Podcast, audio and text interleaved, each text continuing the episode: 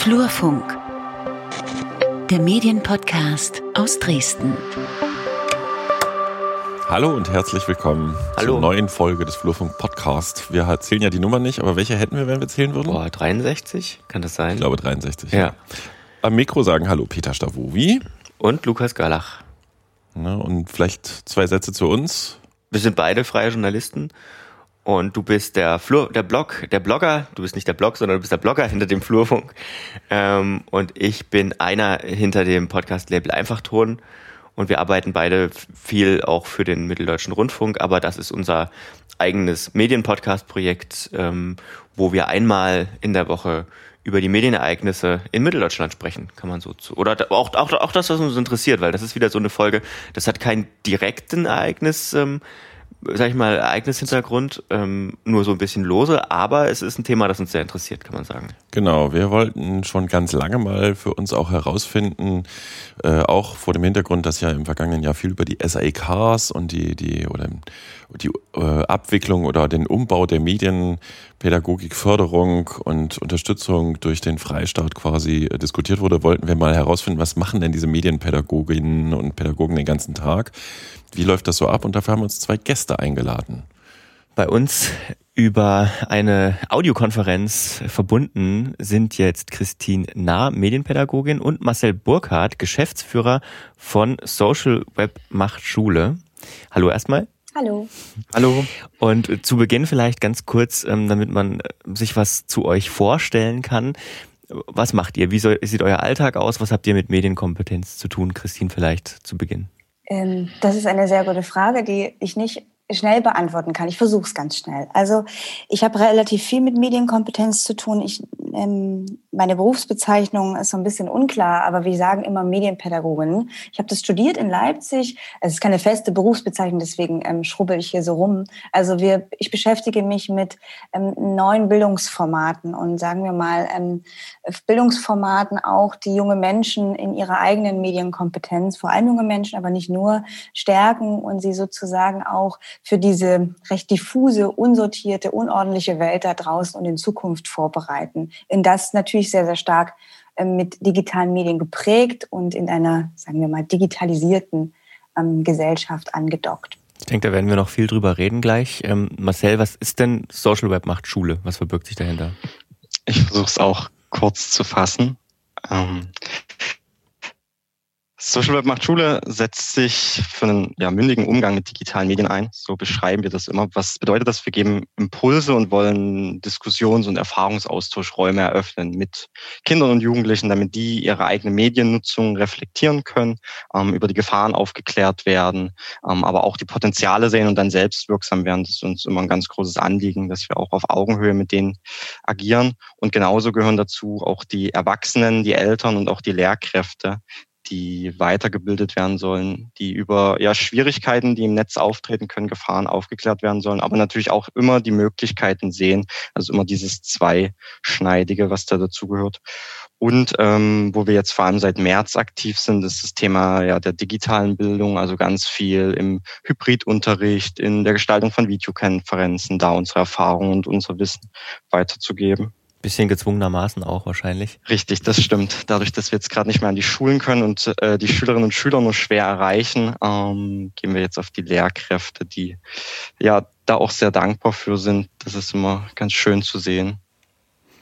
Jetzt passiert ja in dem Bereich gefühlt in den letzten ja, anderthalb Jahren sehr, sehr viel. Ähm, wie steht's denn um die allgemeine Medienkompetenz bei Schülerinnen und Schülern? Also ähm, ist das so ein ja, also ich versuche das mal so zu greifen. Haben wir da große Probleme in der Gesellschaft oder ist das so ein Ding, was unbedingt jetzt mal nochmal passieren muss, aber eigentlich mitläuft? Äh, wir haben da, das ist ein dauerhaftes Thema, weil das ist ja etwas, was wir nicht in der Checkliste ähm, durchgehen können, so jetzt haben wir das mit der Medienkompetenz. Und das hängt, ist ja angedockt an so ein Bild von lebenslangen Lernen, würde ich jetzt fast sagen. Also das haben wir ja sowohl im kleinkindlichen Bereich als auch dann eben halt, wenn sie größer werden und so weiter, bis hin, wenn sie eben halt schon groß und erwachsen sind.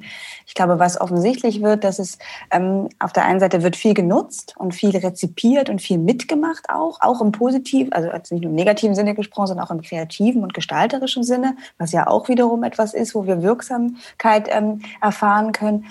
auch weil wir merken, dass da auch relativ viel Unsicherheit passiert. Also sie machen viele Sachen, und kennen sich auch auf so einer technischen Ebene sehr gut aus, also weil sie eben merken, okay, wir, wir haben da Bock drauf und so weiter. Und bei vielen Dingen, ich glaube, da kann Marcel auch sicherlich auch noch einiges dazu sagen, gibt es äh, wenig Erfahrung, ja, also was so Räume angeht, wo vielleicht auch ähm, Gefahren lauern können. Da brauchen sie, glaube ich, immer wieder auch Unterstützung, vielleicht auch so eine Art ähm, ähm, Reflexionsräume und Bewertungsräume, wo sie überhaupt erstmal erfahren können, ist das etwas, was ich überhaupt möchte?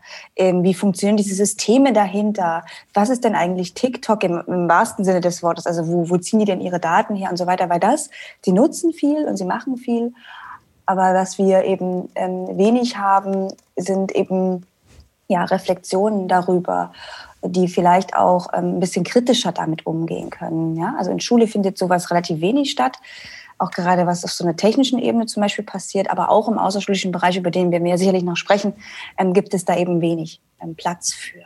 Mhm. Ich bin ganz bei Christine. Also Bedienkompetenz ist, glaube ich, was, was sehr verbreitet ist bei den Kindern und Jugendlichen. Die erschließen sich so Apps wie Instagram, Snapchat und TikTok sehr, sehr schnell. Ähm, beim PC sieht es nochmal wieder ein bisschen anders aus mit der Bedienkompetenz.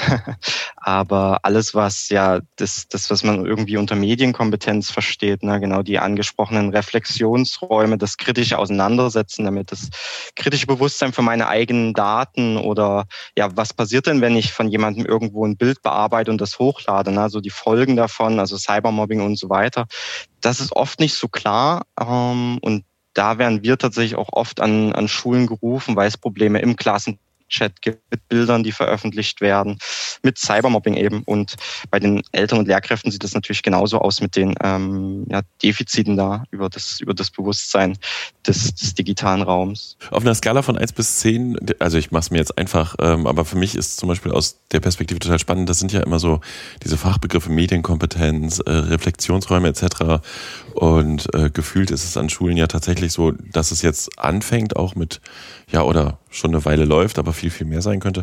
Wo stehen wir denn gesellschaftlich an den Schulen bei dem Thema Medienkompetenz in Bezug auf ja die Folgen der Mediennutzung? Wenn wir, keine Ahnung, was auf einer Skala von eins bis zehn, zehn ist gut, eins ist schlecht, haben wir da riesengroße Probleme oder im Mittelfeld oder wird es schon zunehmend besser?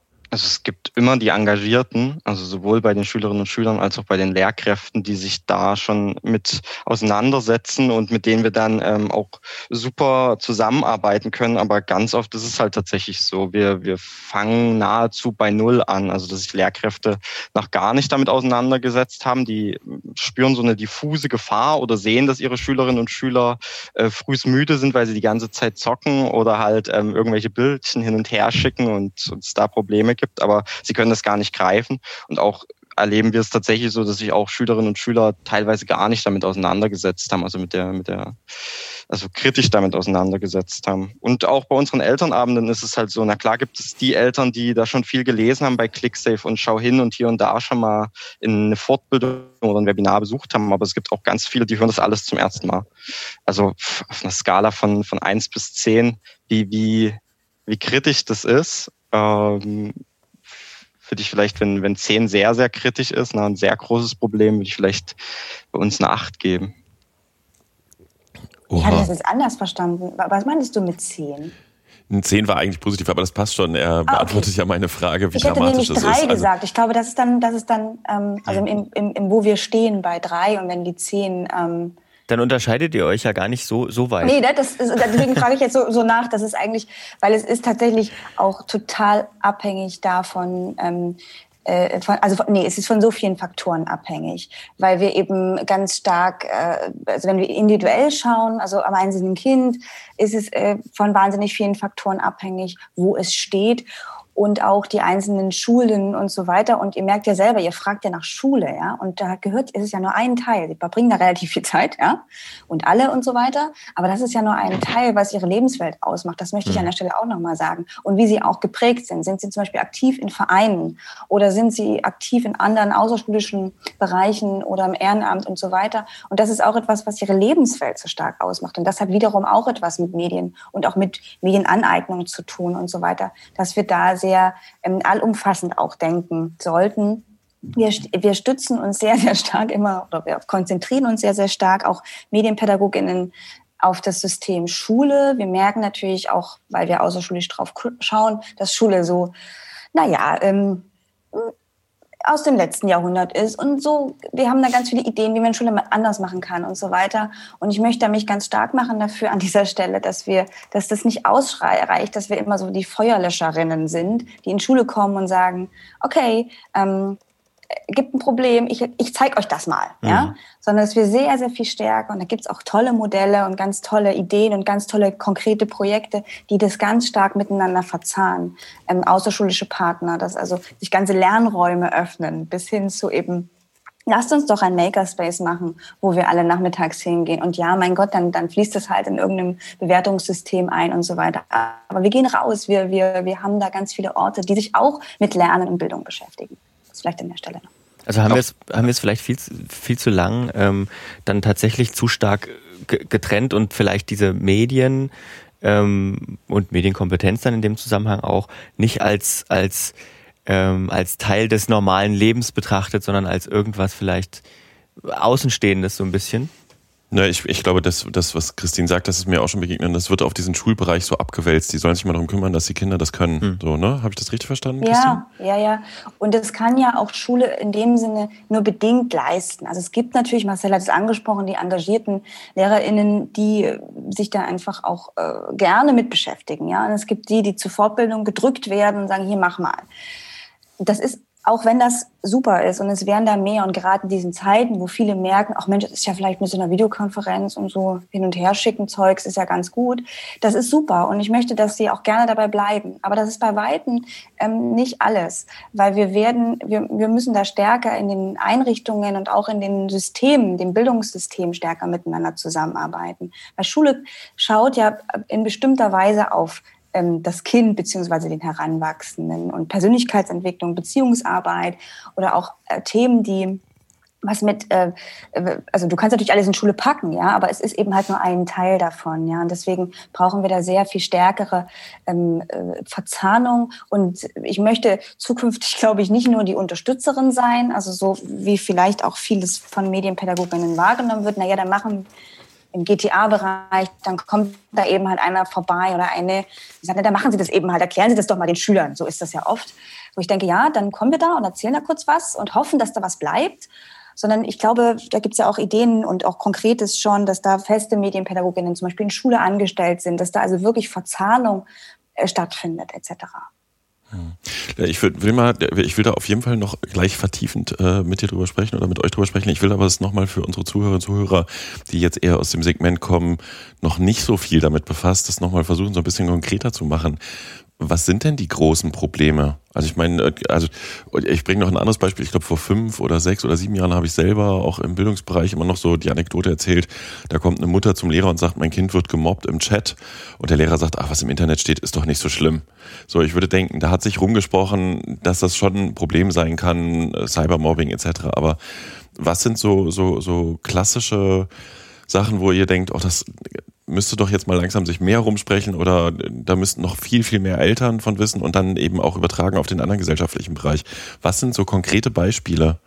Könnt ihr uns da mal ein paar nennen? Konkretes Problem, was mir jetzt einfällt, ist das ganze Thema Sexting. Na, was versteht man dahinter, dass sich ähm, Jugendliche, Kinder und Jugendliche ähm, Nacktbilder hin und her schicken, na, entweder ähm, unter Gleichaltrigen oder halt auch na, ältere äh, Jüngeren was zuschicken und umgekehrt. Und da gibt's natürlich kon konkrete Fälle, ähm, auch in den in den Chatgruppen, was dort passiert. Also na, Beispiel, um es plastisch zu machen. Eines Tages stand die Polizei bei einem Familienvater vor der Tür, ne, hat ihn abgeführt und dann in Gewahrsam genommen. Ähm, und dann kam es zu einer Untersuchung. Und was war das Problem, was aufgetreten ist? Naja, über seinen äh, Account oder halt über den, den, den Handyvertrag haben die rausbekommen, dass er ähm, im Prinzip Nacktbilder verteilt hat in Gruppen von einer 14-Jährigen. Es war jetzt aber nicht der Vater, sondern es war halt sein, sein 14-jähriger Sohn, ne, der mit seiner Freundin Schluss gemacht hatte und dann ja im Prinzip diese Fotos verteilt hat, aber weil er keinen eigenen Handyvertrag hat, sondern der über den Vater läuft und, und dementsprechend das auch über, über WhatsApp dann äh, passiert ist, ähm, ist das erstmal auf den zurückgefallen. Ne? Und dann hat es natürlich lange gedauert, ehe man das aufgegliedert hat, was steckte dahinter. Und das sind halt aber Fälle, die passieren halt ständig. Ich würde es gerne noch mal ergänzen ähm, mit dem, was sozusagen aktuell und ständig passiert, auch ein bisschen im Hinblick auf das, was wir gerade in Schule ähm, erleben und das, was sie auch ähm, an Unterstützung, glaube ich, also, also heranwachsende Kinder und Jugendliche brauchen, geht so ein bisschen auch darüber hinaus, dass wir, und ich mir ganz besonders wünsche, dass wir sie vorbereiten auf diese diffuse Welt da draußen, ja. Also, dass wir sie mit zeitgemäßen Methoden ausstatten, dass sie, also wir, wir kennen ja diese Antworten, also ne, wir wissen ja gar nicht, was sie zum Beispiel in Zukunft für Berufe machen, was sie, was sie, was sie brauchen an, an, ähm, Inhalten in dem Sinne. Was wir können, ist sie unterstützen in dem jetzt, dass sie quasi zu Gestalterinnen werden können. Also dass sie überhaupt äh, Ideen generieren können, dass sie Kreativität generieren können. Schule ist im Moment und auch das wiederum der Fokus, den setzt sich ja jetzt selbst, darauf ausgelegt, dass sie quasi Wissen wiedercoin. Von dem, also irgendjemand hat mal gesagt, das ist falsch und richtig. Und ähm, am Ende müssen sie quasi, werden sie danach benotet, ähm, nach dem, ähm, was sie sozusagen können, also was sie so, was sie an Wissen haben. Und ich glaube, wir sind jetzt in einem, in einem Umbruch, wo wir merken, dass das allein nicht ausreicht. Und dass ich mir sehr, sehr stark wünsche, und das merken wir jetzt auch gerade, wo die Defizite liegen, ähm, dass sie quasi ähm, mehr in die Gestaltung kommen, dass sie gewisse Fähigkeiten brauchen. Da gibt es das Stichwort Kollaborationsfähigkeit, also dass sie sich wirklich gut mit anderen zusammentun können, weil wir irgendwie so langsam annehmen und wissen, dass das in Zukunft auch wahnsinnig wichtig ist. Ich muss nicht und kann auch gar nicht über alles in dieser Welt Bescheid wissen. Ich bin vielleicht dann irgendwann eine Expertin oder habe viel Erfahrung und Wissen in einem Bereich, okay, aber das wird mir vielleicht auch nur bedingt ähm, helfen, sondern dass ich sie in meiner jetzigen ähm, Ausgangssituation in 2021 dafür stärken will, dass sie quasi ähm, selber bestärkt in diese diffuse Zukunft gehen. Also es klingt jetzt sehr abstrakt. Ich hoffe, ich konnte so ein bisschen umreißen, dass ich mir wünsche, dass sie diese, diese Möglichkeiten, die sie jetzt haben, dass sie sich einfach gut zusammentun können, dass sie gut miteinander arbeiten können. Das ist dann vielleicht in solchen kollaborativen Tools wie, weiß ich nicht, Etherpad und zu sagen, hey, lasst uns zusammen was entwickeln und so weiter, dass das auch zukünftig für sie wunderbar funktioniert. Das hat man bei uns ähm, damals im Soft Skills irgendwie unter Soft Skills zusammengefasst. Ähm, ähm, aber vielleicht machen wir es mal konkret. Wie sieht denn das aus? Wie, wie macht ihr das? Also wie, wie versucht ihr die, die, die ähm, Kids jetzt an der Schule, ähm, wenn ihr da hinkommt, darin zu bestärken? Also ähm, ihr kommt da morgens an, wie geht's weiter? Jetzt im Normalfall, ne? wenn ihr jetzt nicht irgendwie über Zoom diese Geschichten machen müsst. Das ist natürlich sehr abhängig davon, in welcher Klassenstufe wir sind mhm. und mit welchem Auftrag oder mit welcher Herausforderung wir da gerufen werden. Und dann äh, versuchen wir es zu gestalten und dann macht ihr Kurse im Prinzip oder? Also also einfach mal bringt ähm, sagt mal ein paar Beispiele bitte. Ich kann es mir wirklich also ich kann mir nur ich kann mir nur vorstellen ähm, man steht Frontalunterricht sowas bei uns immer. Ich Mhm. Marcel, vielleicht ausgehend von Schule, du bist ja mehr in Schule als ich. Ich würde dann über Außerschulisches gehen. Okay, okay, super. Dann vielleicht einfach mal ein Anwendungsfall fünfte Klasse. Ähm, wir werden an eine Schule äh, gerufen, dort gibt es Probleme, ja, oder wünschen sich einfach die Lehrkräfte, dass wir vielleicht mal die Themen Datenschutz behandeln, ne? dass wir darüber einfach mal reden, was, was, was hat es denn damit auf sich. So, jetzt wäre ein Beispiel ne, von ganz, ganz vielen Möglichkeiten, um das so gerade jüngeren Schülern näher zu bringen, ist ja ein sehr trockenes Thema. Ne? Da wollen wir uns auch als Erwachsene kaum mit auseinandersetzen, außer wir müssen. Ähm, wie, wie bringst du denen das jetzt näher? Ähm, wir haben da eine Methode, die bekommen ähm, ausgedruckt, so ein A5 äh, Papier. Das ist aufgebaut wie so ein ja, Profil in, in einem sozialen Netzwerk, ne? wie bei Instagram hast du dort so ein typisches Profil und du kannst dort auf dem Papier dann ausfüllen, was ist deine E-Mail-Adresse, was ist dein Name, äh, was sind deine Hobbys, wer sind deine besten Freunde. Ne? Und wir geben das denen erstmal unkommentiert in die Klasse, die sollen das mal alle ausfüllen. So. Da, da merkst du schon, dass ähm, so, so Fehlerkultur und sowas, dass das in Schule nicht gelebt wird, weil da fragen schon ganz, ganz viele Schülerinnen, ah, und was, was schreibe ich dahin? Oder ich weiß jetzt meine E-Mail nicht oder meine Handy nicht und, und so weiter. Und die haben da schon ganz Angst, was falsch zu machen, weil das natürlich in Schule so gelehrt wird, ähm, na, dass immer auf die Fehler geschaut werden. Aber gut, da, darum geht's jetzt im Prinzip nicht. Na, die füllen das dann aus. Wir sagen, na, füllt aus, was ihr denkt. Es gibt jetzt kein richtig oder falsch. So, dann ähm, schreibt da jeder was hin. Manche schreiben Quatsch hin, manche schreiben ihre vollständigen Daten hin und so weiter. Und dann sagen wir nach zehn Minuten, okay, wir sammeln die jetzt alle ein, nehmen von allen die Zettel nach vorne. Und bei uns ist es immer so, wir sind immer in zwei Parallelklassen. Also na, wir sind in zwei fünften Klassen gleichzeitig und sagen dann, okay, wir würden jetzt eure, eure eingesammelten Zettel nehmen und die in der Parallelklasse bei euch aushängen ähm, damit die anderen dann draufschauen können an so einer Wäscheleine und die von denen kommen hierher. Und dann geht auf einmal so ein Raunen durch den Raum und alle so, nein, das dürfen Sie doch nicht, das können Sie doch nicht machen, ich verklag Sie. Ähm, das sind doch äh, private Sachen und dann, das hätte ich doch dann nicht ausgefüllt. Und dann merken wir so, aha, ja, genau. Ne? Und, und dann kommen wir mit denen ins Gespräch, was sind denn jetzt ähm, Informationen, die ihr als persönlich und privat erachtet und die ihr jetzt vielleicht nicht jedem preisgegeben hättet, wenn ihr das vorher gewusst hättet. Und so versuchen wir halt die Brücke zu schlagen. Na, füllt das jetzt hier aus, das können dann alle sehen, wenn wir das irgendwo hinhängen. Und wie ist das denn aber in sozialen Netzwerken, wenn ihr ein öffentliches Instagram-Profil habt, wenn ihr öffentlich bei TikTok alles teilt? Versuchen damit so die, die erste Reflexion anzuregen. Ne? Und das könnte jetzt so die, die, die ersten 90 Minuten ungefähr oder die erste Stunde sein in so einem Workshop angedockt an dem vielleicht, dass ich ja vor allem ähm, außerhalb der Schule tätig bin, um es konkret zu machen für, für euch. Ähm, wir machen Projekttage, wir machen zum Beispiel eine temporäre, temporäre, temporäre Werkstatt an Makerspace für Kinder, die Maker Days for Kids, ähm, seit 2019 in Leipzig und dieses Jahr auch äh, hoffentlich zeitnah, wir werden sehen, in Görlitz. Dort ähm, eröffnen wir Räume. Also es ist eine, ein großer Saal und dort haben wir verschiedene Stationen aufgebaut. Wir nennen das Werkstätten. Eine Station suggeriert so ein bisschen, dass sie da hingehen müssen. Und wir haben, machen das äh, drei Tage am Stück. Das bedeutet also, die Kinder kommen an und wir zeigen ihnen diese verschiedenen Werkstätten, machen so eine kleine Führung. Und diese Werkstätten sind gespickt mit tüchtig viel Maker-Kram. Also ich habe mich so ein bisschen auf Making spezialisiert. Also das, was wir, auch medienpädagogisch gibt es da relativ viele Verknüpfungen, also was wir wirklich machen können. Vor allem mit, mit Werkzeugen, mit Technologie. Also das wird auch sehr technisch. Und das ist sozusagen in so einem Lernsetting gebettet. Deswegen ähm, Nochmal kurz zur Erklärung. Die kommen also an und da gibt es eine Werkstatt für Holz, da gibt es eine Werkstatt für Podcasts, da gibt es eine Werkstatt für DIY, wie man Shampoo selber macht. Das ist relativ äh, durcheinander und ähm, vielseitig. Analoge Fotografie hatten wir, ähm, also alles das, was wir, wo wir auch mit Partnerinnen zusammengearbeitet haben. Das bekommen die gezeigt. Das ist betreut mit jeweils zwei Personen erwachsene Personen, die meinetwegen auch im Maker, in der Maker-Szene oder auch im medienpädagogischen Bereich oder und ähm, tätig sind. Und die bieten sich an und sagen, was kannst du hier machen? Ja, du könntest zum Beispiel und so weiter, aber guck doch einfach mal, was dich anregt. Das ist letztendlich eine vorbereitete Umgebung. So würde man jetzt im frühkindlichen Bereich vielleicht sprechen. Dann ähm, haben sie die Führung bekommen und dann passiert das, was sie machen wollen.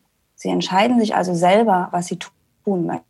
Manche wollen sofort das, wo sie vielleicht ähm, noch nie was gemacht haben, weil sie sagen, oh, das ist was für mich. Andere nutzen vielleicht diesen Raum, diesen ersten halben Tag dafür, erstmal sich zu orientieren und gucken erstmal überall.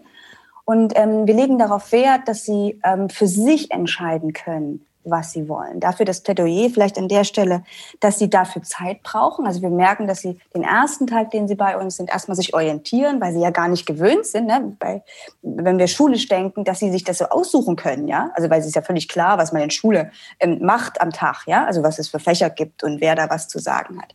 Dass wir also extrem auf diesen Freiraum aus sind und am Tag zwei, vielleicht auch schon am ersten Tag, je nachdem, ähm, haben sie, äh, entstehen Dinge, auch mit unserer Unterstützung. Ähm, sie machen Dinge, sie entwickeln Dinge und so weiter. Sie, sie sind sehr kreativ, so dass wir also dann ähm, ähm, wirklich in diesen, in diesen Prozess kommen können, ähm, dass sie sich auch zum Beispiel dann in einem festen gelegten Setting die Sachen auch zeigen können. Dann haben wir es nochmal umgedreht an dem letzten Tag, wo wir die Eltern einladen und sie selber dann, die Kinder selber zu Makern geworden sind, ja, und dann die Station selber betreuen, dass die Kinder zeigen können und mit ihren Eltern ähm, ähm, gemeinsam diese Dinge machen können, weil sie ja dann die Expertinnen sind und so, solche Sachen. Also dass wir extrem in diese Gestaltung gehen können, dass sie diese Dinge auch, je nachdem, was sie möchten und was sie vielleicht auch mal ausprobieren wollen, auch wirklich machen können. Das ist super spannend, was Christine da auch schildert. Und dann merkt man auch, was sie vorhin gesagt hat, es braucht halt unbedingt diese Verzahnung. Ne? Es braucht halt irgendwo die Impulse und das kritische Reflex zum Reflektieren anregen, aber halt auch vor allem das Gestalten und diese Möglichkeiten. Ne? Die sind halt im außerschulischen Bereich dann manchmal besser möglich als im schulischen Bereich, weil man ja auch ne, dann in bestimmte Bahn gedrängt wird und nur bestimmte Sachen machen kann, ne, je nachdem, was da auch der, der Auftrag ist. Aber wir merken das auch. Ne, es gibt dann große Unterschiede zwischen den Sachen, die wir in Schule machen können, in so einem Eintagesworkshop und in den Projektwochen, die wir jetzt im außerschulischen Bereich machen können wo die zum Beispiel in einer, in einer, in einer Projektwoche wirklich von, da sind 10 bis 16-Jährige bunt gemischt in einer, in einer Gruppe, 15, 15 Kinder, Jugendliche. Und dann sollen die ähm, über die Woche eine, eine Kampagne erstellen, ne, mithilfe sozialer Medien und sollen sich da ausprobieren und lernen und ihren eigenen Ausdruckskanal finden, um die Welt zu einem besseren Ort zu machen. Und das ist halt auch super schön zu sehen, wie Christine auch geschildert hat. Es geht erstmal so langsam los. Sie müssen sich zurechtfinden, sich orientieren, haben hier und dann noch Schwierigkeiten und am Ende der Woche sind sie aber super stolz, präsentieren ihren Eltern, was sie da gemacht haben und digitale Medien haben dazu halt beigetragen ne, und haben da, haben da unterstützt. Ich finde es gerade total spannend. Ich glaube, wir haben uns jetzt schon mal erarbeitet. Äh, ne, das ist, wir versuchen ja, oder ich, aus meiner Sicht, ähm, ich habe immer wieder auch mit dem Thema Medienkompetenz zu tun, aber der Begriff ist sehr abstrakt und wir haben uns jetzt schon mal erarbeitet hier im Gespräch. Es ist eben nicht nur Schule, sondern es ist der gesamte äh, gesellschaftliche Bereich bis in lebenslanges Lernen. Es ist nicht nur die Warnung davor, was da alles schieflaufen könnte, sondern wir sind jetzt in dem Bereich wirklich der Möglichkeiten. Ne? Mhm. Also was man alles tun kann. Kollaboration habe ich mir aufgeschrieben, äh, eben nicht nur auswendig lernen oder nicht nur auf die Fehler gucken, habe ich mir jetzt schon aufgeschrieben. Ähm, wie bewertet ihr denn die, da war ich vorhin schon mal so ein bisschen die gesellschaftliche Entwicklung. Also ich weiß zum Beispiel, das Sächsische Kultusministerium hat vor anderthalb Jahren oder so eine, eine ein Referat auch eingeleitet, äh, eingerichtet eben für Medienpädagogik und da hat also ne, immer wieder diese Frage, was genau tun die, was sollen die tun, aber wo stehen wir gesellschaftlich? Also Schule ist noch im alten Korsett, habe ich rausgehört, habe ich das mhm. richtig interpretiert und ja. dann auch weitergefasst gesellschaftlich. Wie bewertet ihr das? Ich glaube, es ist so hat so eine Ebene ähm, von jeder weiß oder jede und jeder weiß irgendwie, dass das wichtig ist, dass wir uns mit diesem Thema beschäftigen müssen, weil das so allumfassend ist Du hast das ja gerade beschrieben, das steckt ja in allem irgendwie ein bisschen drin. Ne? Deswegen ist ja auch Medienpädagogik gar nicht so richtig verortet irgendwo. Ne? Also so eine feste Disziplin. Wir passen ja irgendwie auch, je nachdem, was man für eine Brille aufsetzt, an vielen Stellen so rein. Ich glaube tatsächlich, dass es immer noch nicht ähm, anerkannt ist auf so einer also dieses Thema an sich, ne, wichtig ist es schon, aber die Dringlichkeit im Sinne von, nehmt doch Geld in die Hand. Ja? Also ich bin da wirklich auf so einer Ebene tatsächlich mittlerweile und wertschätzt diese Form der Arbeit nochmal ganz anders.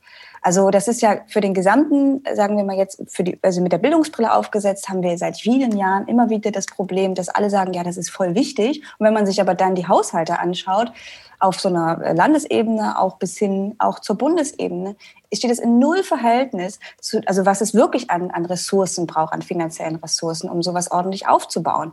Und zu sagen, na, dann muss man die Leute auch tatsächlich ordentlich bezahlen, wenn wir das ordentlich machen wollen. Und da bin ich ja, bin ich natürlich bei dem Problem, was wir vielleicht auch noch ansprechen, dass stetige Stat äh, ähm, Situationen beziehungsweise Verzahnungen, Vernetzungsstrukturen einfach mal so gekappt werden, ähm, weil es geht, ja. Und wir haben zum Beispiel durch die, durch die ähm, sächsischen, ähm, äh, durch die sächsische Landesmedienanstalt, ich möchte es ganz offen ansprechen, und also durch die, durch die SLK-Strukturen, die ja von der sächsischen Landesmedienanstalt gefördert wurden, ähm, eine unfassbare ähm, Verzahnung und Vernetzungsstruktur gehabt, um einfach auch diese Breitenwirkung in dieses doch recht ländlich geprägten Land zu bringen. Und sagen, okay, das ist wichtig, aber merkte eben halt auch, wie lange es braucht, um überhaupt einfach mal wirken zu können. Ja, also zu sehen, bis wir im ländlichen Raum wirklich angekommen sind und so weiter. Also da, um das nochmal auf den Punkt zu bringen, ähm, brauchen wir, glaube ich, noch viel stärker erstens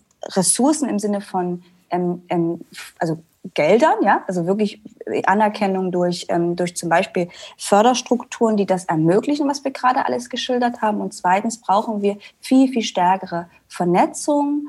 Ähm, wir vernetzen uns schon sehr stark, zum Beispiel Marcel und ich und auch in anderen Zusammenhängen. Aber das brauchen wir, glaube ich, auch in noch viel stärker in andere Strukturen herein. Ist das so ein bisschen institutionalisiert, wenn ich das richtig verstehe? Ja, ja, ich glaube schon. Das ist schon der Punkt. Also es gibt natürlich auch mit der Koordinierungsstelle Medienbildung, was ganz wunderbar ist, eine Stelle, die ja direkt ans Kultusministerium angegliedert ist, die sich darum kümmert, dass wir zum Beispiel außerschulische Akteure stärker und stark mit Schule zusammenarbeiten. Also die sind ja für Vernetzung auch da. Das ist ganz wunderbar. Und ich glaube, in den nächsten Jahren wird da noch ganz viel passieren. Und geht aber trotzdem, also aus meiner Sicht gesprochen, in Richtung Schule. Ja? Und das, was uns fehlt im Moment und was sich abzeichnet, was auch in Zukunft fehlen wird, in Sachsen zumindest, ist, wer kümmert sich um außerschulische Partner? Also wer, wer ist dafür zuständig? Bei Schule ist ja gewisserweise auch klar, wer dafür zuständig ist. Und die außerschulische Medienbildung, ähm, was eben halt damit einhergeht, äh, sehe ich gerade so ein bisschen einen blinden Fleck entstehen.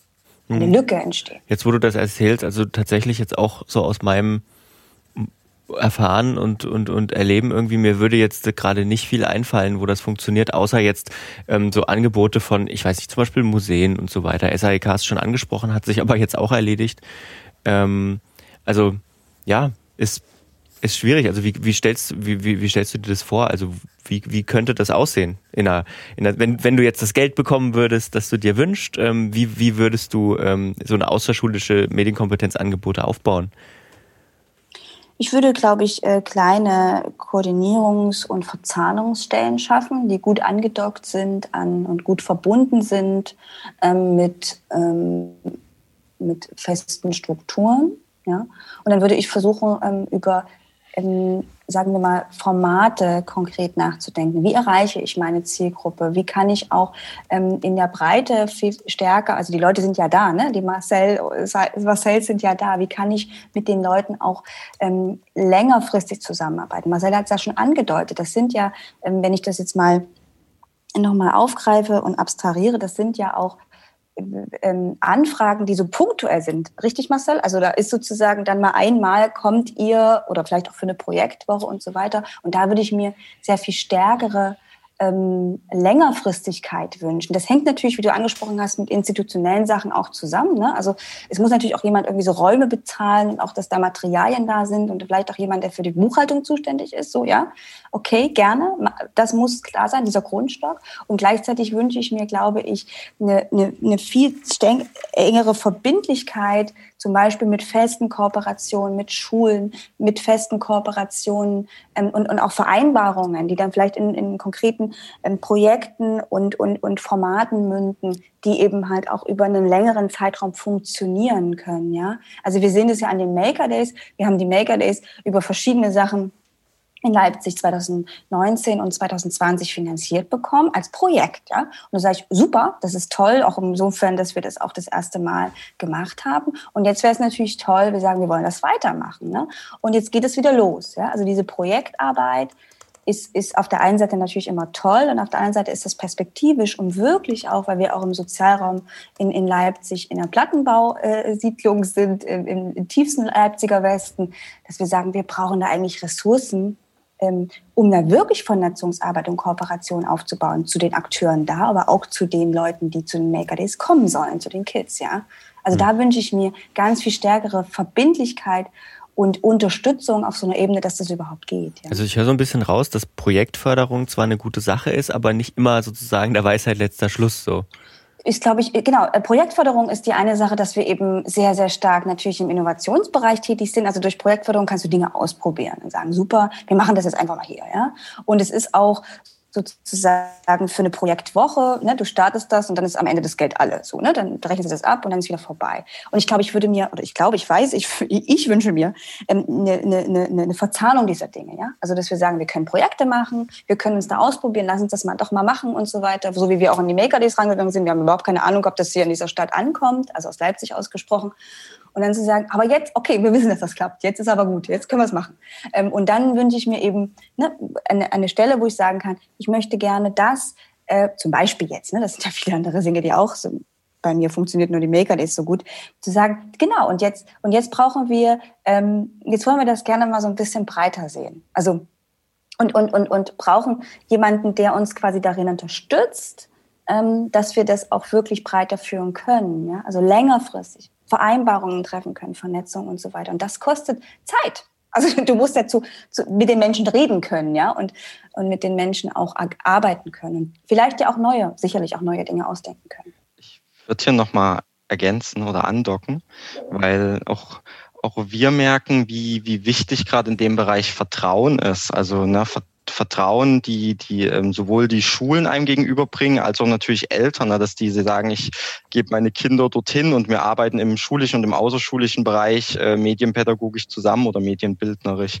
Und ähm, bei Social Web macht Schule merken wir das dadurch, dass wir ja nicht äh, gefördert sind in dem Sinne, ne, sondern ähm, so, so selbstfinanziert seit 2011 bestehen, sind wir halt ein, ein, ein Ansprechpartner, auf den man sich verlassen kann, mit dem man immer wieder rechnen kann. Deswegen kommen die Schulen immer wieder wieder auf uns zu und wir sind in, den, in denselben Schulen halt immer wieder erneut und genauso mit denselben Partnern jetzt in Vereinen und Mehrgenerationenhäusern, mit denen wir arbeiten, mit denen arbeiten wir halt schon, schon lange zusammen. Ähm, und, und das große Problem ist ja häufig, wenn so Projekte über zwei Jahre gefördert werden, dann können die innovativ sein, wie die Christine gesagt hat, aber danach sind sie halt weg. Und das ist halt äh, schwierig für, für, für die Ansprechpartner in Schulen oder halt auch im außerschulischen Bereich, ähm, da damit umzugehen. Ne? Und auch, auch wir würden eigentlich genau, wo Christine gerade angesetzt hat, bei dieser Verzahnung sagen, hey, wir machen jetzt nicht nur unseren Workshop in der Schule, sondern das ist ähm, ein mehrteiliges Modul. Jetzt fangen wir an, wir machen erstmal einen, Workshop zu einem bestimmten Thema, wo wir mit den Schülerinnen und Schülern reflektieren oder ins Reden kommen. Und der zweite Schritt ist, hey, wir gehen zusammen in so einen Makerspace, wir gestalten und wir zeigen das mal in der Praxis, was wir vorher besprochen haben.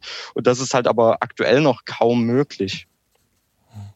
Ich habe eine hoffentlich nicht so abgedrehte Frage. Also ich ähm, finde es gerade mega spannend und ich habe mich auch auf das Interview gefreut. Ähm, ich beobachte ja quasi auch jetzt über meine, meine Bloggertätigkeit und äh, Medienarbeit über die Jahre diese die ganze digitale Transformation der Gesellschaft und es geht so von Bereich zu Bereich. Also Lukas und ich haben in der letzten Folge über die gedruckten Zeitungen geredet, die halt zunehmend äh, unbedeutend werden und die ganze Informationslandschaft verändert sich da. Und ich habe jetzt auch schon rausgehört, ne, diese ganze Bedeutung der Medienkompetenz, ähm, ist gar nicht, noch gar nicht so richtig gesellschaftlich angekommen gefühlt, sondern ja, man tut da jetzt was, es wabbert in die Schulen rein, da ist es dann eher Gefahrenabwehr, wobei da auch ja schon Bewegung drin ist, haben wir auch schon rausgehört. Ähm, aber was ich mich gerade frage, was bedeutet das eigentlich für den Medienbereich? Ne, wenn ich mir halt anschaue, wir machen einen Podcast, das ist irgendwie ein Format, das ist nicht in dem klassischen Mediensegment. Wir reagieren auf Kommentare. Also wenn ich vor zehn Jahren habe ich dieses Blog angefangen äh, oder ein bisschen mehr sogar und da kamen dann Kommentare, da guckten dann erst alle drauf und so. Aber habt ihr, wie ist denn euer Eindruck von der Medienkompetenz von Medienschaffenden, wenn über eure Projekte berichtet wird zum Beispiel? Ne? Also äh, ist da, ist das schon im, im Medienbereich angekommen? Könnt ihr das bewerten? Das ist eine gute Frage. Mhm. Ich überlege gerade, äh, Marcel, sag, hast, hast du, ich muss mal drüber nachdenken kurz. Ja, ja. Ich, müsste, also ne, ich weiß, die Frage ist vielleicht ein bisschen sehr, sehr offen und sehr weit, aber müssten nicht eigentlich die Medienlandschaft auch schon komplett umgebaut sein, wenn man Kollaboration sagt und sagt, also ich, ne, es gibt ich, über jedes Thema einen draußen, der es besser weiß, also Christine? Ich überlege gerade, ich glaube, ähm, ähm, wir sind sehr stark in dieser also jetzt außerschulisch gesprochen, in dieser Kinder- und Jugendarbeit angedockt. Das merke ich so. Ich habe jetzt gerade überlegt, ich hatte, wir haben ein Projekt noch ähm, mit dem SIK in Görlitz und da sagte zum Beispiel der Kollege, äh, das ist relativ schwierig, quasi unsere Themen da zum Beispiel in die Presse zu bringen. Also das sind ja auch so Themen, ja super, das läuft ja so mit und wenn da sozusagen auch kein Neuerungswert läuft, ne? also ja, wie, wie zum Beispiel über, über Negativschlagzeilen, wenn was in den Medien passiert ist oder irgendjemand bei TikTok wieder irgendwie so irgendwelche Challenges macht. Und dann werden so Medienpädagoginnen zum Teil auch gefragt, Mensch, das ist ja furchtbar, wie ist denn das, wie kann man, was kann man dagegen machen? Also eher auch dieses Feuerlöschen, was ich in den letzten Jahren immer wieder auch, das auch immer mal gemacht, so wahrnehme. Dann werde ich dann irgendwie von RTL angefragt,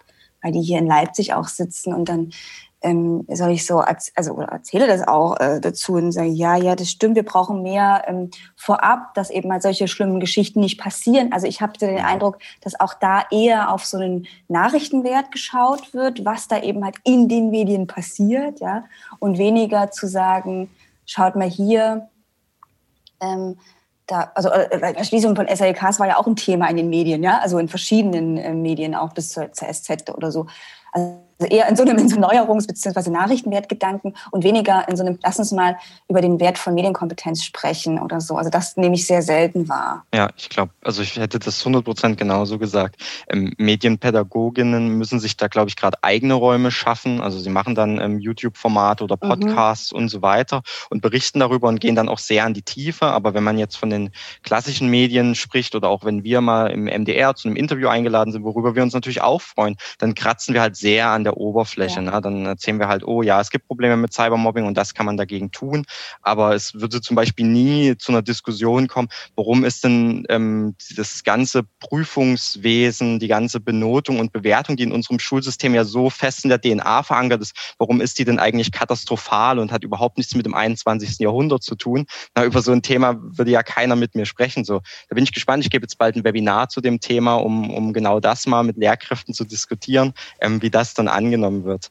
Aber ne, das hat Christine vorhin ganz gut angesprochen halt. Ne? Es geht ja die Kompetenzen, die ja Kinder und Jugendliche heute irgendwann brauchen, wenn sie dann aufs Berufsleben oder halt auch einfach auf die Welt losgelassen werden. Ne? Die sind ja ganz, ganz andere. Und was wird aber heute bewertet? Ne? Ob du ähm, das Gedicht richtig und schön interpretiert hast oder ob du halt in der Mathearbeit da die Aufgabe gelöst hast. Ne? Das sind ja zweifelsohne wichtige Sachen, die man, die man irgendwo mal gelernt haben muss. Aber es, es, es bleibt halt an der Stelle stehen. Ne? Und in wie wenigen Schulen Gibt es denn eigentlich Projektarbeit? Ähm, Gibt es denn fächerübergreifende Zusammenarbeit? Na, obwohl man ja merkt, heute im Berufsleben, ja, gerade in, in Digitalunternehmen, arbeitest du halt mit Menschen, die ganz, ganz unterschiedliche Perspektiven und Hintergründe einbringen. Und es braucht halt viel mehr die, die Soft Skills als halt dieses konkrete Fachwissen. Da möchte ich gerne noch ergänzen, dass es nicht, also was hat das so andeutet. Ne? Es gibt natürlich diese Schulen, es gibt aber die, diese Schulen sind Schulen, die tatsächlich auch also an Grenzen gehen, weil sie die Grenzen kennen und wissen so ein bisschen, was sie alles auch machen können innerhalb ihres Systems. Also sie können ja auch Schule sehr anders denken. Also ich bin da tatsächlich oft auch ähm, bei freien Schulsystemen, die einfach sagen, ja, ne, also wir machen das mit den Fächern jetzt anders, wir benoten auch an, beziehungsweise benoten gar nicht. Ähm, und so weiter, weil sie eben halt wissen, erst ab Klasse 9 müssen wir offiziell benoten und solche Dinge. Ähm, und die äh, ähm, das sind auch ähm, nicht nur klassische freie Schulen, sondern auch staatliche Schulen, die, ähm, die haben dann automatisch, da bin ich bei Marcel, automatisch denken die natürlich über projektorientiertes Lernen nach. Die denken über projektorientiertes Lernen nach. Und bei dir, also das ist sozusagen bei denen so inhaliert. Und da fügen sich natürlich dann auch wiederum außerschulische PartnerInnen sehr, sehr stark mit rein. Ne? Die haben dann eben halt nicht nur den ganz klassischen GTA-Bereich, also wo man sagt, okay, jetzt kommt einer und sagt, hier, jetzt machen wir den Workshop, sondern eben sehr, sehr viel stärker verzahnter. Und ich glaube, das, wo es hingeht, ähm, wo was ich mir auch sehr viel stärker wünschen würde, dass wir tatsächlich, also jetzt mal so groß gedacht ähm, und, und idealistisch gedacht, äh, wirklich auch Bildung anders denken. So, also wirklich auch denken, okay, lass uns doch mal diese Schule anders denken. Und das gibt's auch. Also wir haben so eine kleine Initiative in Leipzig, ähm, eine kleine Schulgründung, ähm, die sehr anders denkt und äh, und da, da, da sehr viele Punkte zusammenkommen, bis eben halt zum angesprochenen Makerspace, weil wir sagen, ja, warum denn nicht? Ja, also, und dann ist der Abend halt auch offen für die Leute, die in der Nachbarschaft unterwegs sind und so weiter. Ne? Hm. Also ich habe jetzt ein sehr gutes Bild so ähm, von, von der Richtung, wo es hingehen kann. Ähm, das ist allerdings, sind ja ich, ich nenne es, ich würde es mal ähm, sehr, sehr positiv, aber ich würde es eine Utopie nennen, eine schöne. Mhm. Ähm, vielleicht zum Abschluss die Frage an euch. Was kann sich denn jetzt unmittelbar ändern? Was muss sich jetzt sofort ändern sozusagen? Welche Kleinigkeit würdet ihr jetzt als allererstes ändern wollen zum Abschluss? Also Boah, das ist schwer, was Kleines, ne? weil, weil punktuell setzen wir ja überall an schon, ne? Christine und ich und viele andere. Ähm, ich glaube, wenn ich mir was wünschen würde, was vielleicht auch schneller möglich ist, wenn, wenn der Wille da ist, dass so Eltern, SchülerInnen und Lehrkräfte mehr zusammenarbeiten und das nicht so, und wir schieben die Verantwortung gerade für dieses Thema Medienbildung hin und her, sondern hey, wir sehen jetzt alle, wir haben ein Problem, wir sind jetzt alle irgendwie zu Hause im Distanzunterricht, ähm, das, da fehlt die soziale Interaktion, da gehen viele Probleme mit einher und lasst uns doch jetzt mal zusammen, zumindest in der Zeit, in der wir noch im Lockdown sind, äh, zusammenarbeiten und versuchen das Beste draus zu machen, statt uns ja gegenseitig zu nerven und anzufauchen. Da würde ich gerne andocken ähm, und würde mir oder wünsche mir und könnte mir das auch konkret vorstellen, dass äh, auch im Hinblick auf die Verzahnung, die wir angesprochen haben, ähm, ich mir wünsche, dass wir sowas wie wirkliche längerfristige Weiterbildung zum Beispiel jetzt in diesem Segment, weil wir viel über Schule gesprochen haben, anbieten, längerfristig. Also das ist tatsächlich mein wichtiger Punkt, der eben halt Verzahnung und Vernetzung, Marcel hat es angesprochen, ermöglicht. Also wirklich ein, ein, ein kompaktes Weiterbildungsprogramm, wo wir sehen, da werden Lehrerinnen und Lehrer unterstützt mit den Erfahrungen, die sie jetzt eben halt auch gemacht haben, um es kontinuierlich in die Curricula ihrer jeweiligen Schule einbinden zu können, um es kontinuierlich in die jeweiligen Strukturen, die sie haben, ob es nun GTA ist oder sonst was oder Projektwochen, einbetten zu können und damit ganz viel stärker ähm, mit außerschulischen Partner, Partnerinnen zusammenzuarbeiten, punktuell in einem vielleicht einem halben, dreiviertel Jahr Fortbildung, wo man sich immer mal wieder begegnet, ob nun online oder in der Präsenz im physischen Raum ist erstmal dahingestellt, dass sie wirklich auch das, was wir an, an, an nervigen äh, Erfahrungen, ne, teilweise ja auch an anstrengenden Erfahrungen gerade jetzt machen, dass das, dass dieses Positive, was da drin steckt und das, was uns voranbringt, auch jeden Einzelnen auch bleiben kann. Das wünsche ich mir. Das ist ein fantastisches Schlusswort für ein sehr spannendes Gespräch, weil ich glaube, wir haben gut aufgedrieselt, was Medienkompetenz eigentlich ist und dass es eben nicht nur negative Gefahrenabwehr ist, sondern wirklich äh, da wahnsinnige Chancen drin stecken. Ich bedanke mich bei euch beiden. Wir bedanken uns bei euch beiden. Ähm, ich hoffe, äh, dass ihr weiter erfolgreich an der Arbeit bleibt und nicht aufgebt bei den schwachen Strukturen, die bisher auch von Seiten der Politik und der Gesellschaft kommen und wünsche euch weiterhin viel Erfolg. Dankeschön. Vielen Dank. Danke. Danke. Vielen Dank. Und damit sind wir bei unserer Rubrik, worüber wir auch hätten sprechen können heute, äh, wo wir so kleinere Themen zusammenfassen oder Themen, die uns vielleicht später mal größer beschäftigen oder einfach Fortsetzungsgeschichten, sage ich mal. Eine, naja, was heißt Fortsetzungsgeschichte? Groß haben wir es noch nie gemacht, äh, damit wollen wir einsteigen. Aber eine, die wir auf jeden Fall schon mal erwähnt haben, ist sozusagen die Besetzung der äh, Programmchefposten beim MDR und äh, da gibt's jetzt auch so eine, so eine Nebenmeldung, oder? Kann man sagen? Ja, der äh, eine der neuen Programmdirektoren äh, des Mitteldeutschen Rundfunks, Klaus Brinkbäumer, der vom Spiegel gekommen ist und seit Januar 21 jetzt im Dienst ist, da gibt es eine Meldung äh, und zwar, dass er ja im Grunde seinen alten Podcast äh, weiter fortsetzt, den er vorher schon gemacht hat, zusammen mit der Zeit Online Washington-Korrespondentin in den USA. Hm. Äh, der Podcast heißt Okay America und darüber da sprechen die beiden, also die Korrespondentin und Klaus Brinkbäumer, im 14-tägigen Rhythmus über die Entwicklung in den USA. Hm. Ja, den Podcast gibt es schon seit fast einem Jahr. Ich, platt gesagt, er hat ihn mitgebracht und setzt ihn fort und neu ist jetzt dann wirklich die Kooperation zwischen MDR und Zeit Online an der Stelle äh, und dass der Podcast dann auch auf den MDR-Plattformen verbreitet wird. Guck mal, die Arbeitsstelle wechselt, aber der Podcast bleibt. Das ist doch auch ein schönes Ding, oder? Ja, ist das ein Zeichen? Hier willst du irgendwas mitteilen, Lukas? Nein, ich will nichts mitteilen, aber ich meine nur, ist doch eigentlich eine ja. schöne, weiß ich nicht, schöner ja, Gedanke. Es ist auf jeden Fall spannend, als, als äh, Programmdirektor an der Stelle dann auch äh, tatsächlich mit so einer Meldung äh, den Aufschlag zu machen. Ne? Ich meine, ja. er hat, wird das mitverhandelt haben, wird gesagt haben, den würde ich gerne weitermachen, wenn alle gesagt haben, ja, why not? Was spricht dagegen? Ähm, ist auch richtig, das irgendwie publik zu machen, anstatt das einfach so weiterzumachen. Hm. Ähm, ja. Und ich finde cool, dass mal, dass ein Programmchef Chef einsteigt mit einer inhaltlichen ähm, Erstmeldung sozusagen, weißt du? Also es geht ja, ja um journalistische Inhalte. Wobei ja der Podcast-Markt offensichtlich in massivste Bewegung gekommen ist. Ne? Ich habe dir die Woche ja. noch zwei Meldungen dazu geschickt. Das eine ist, Paris Hilton steigt groß in das Geschäft ein ne? und will eigentlich das Geschäft auch neu erfinden. Ne? Hast du das mal angeguckt? Äh, ich habe mir das mal angeguckt. Ähm, ja, schauen wir mal neben allen anderen. Ich meine, ich habe so ein, ich habe so äh, ein paar Newsletter auch aus Amerika ähm, abonniert, die sich mit dem Podcast-Markt und so weiter beschäftigen. Ne? Also so Branchen-Newsletter. Es ist eine Branche mittlerweile, eine ziemlich große sogar.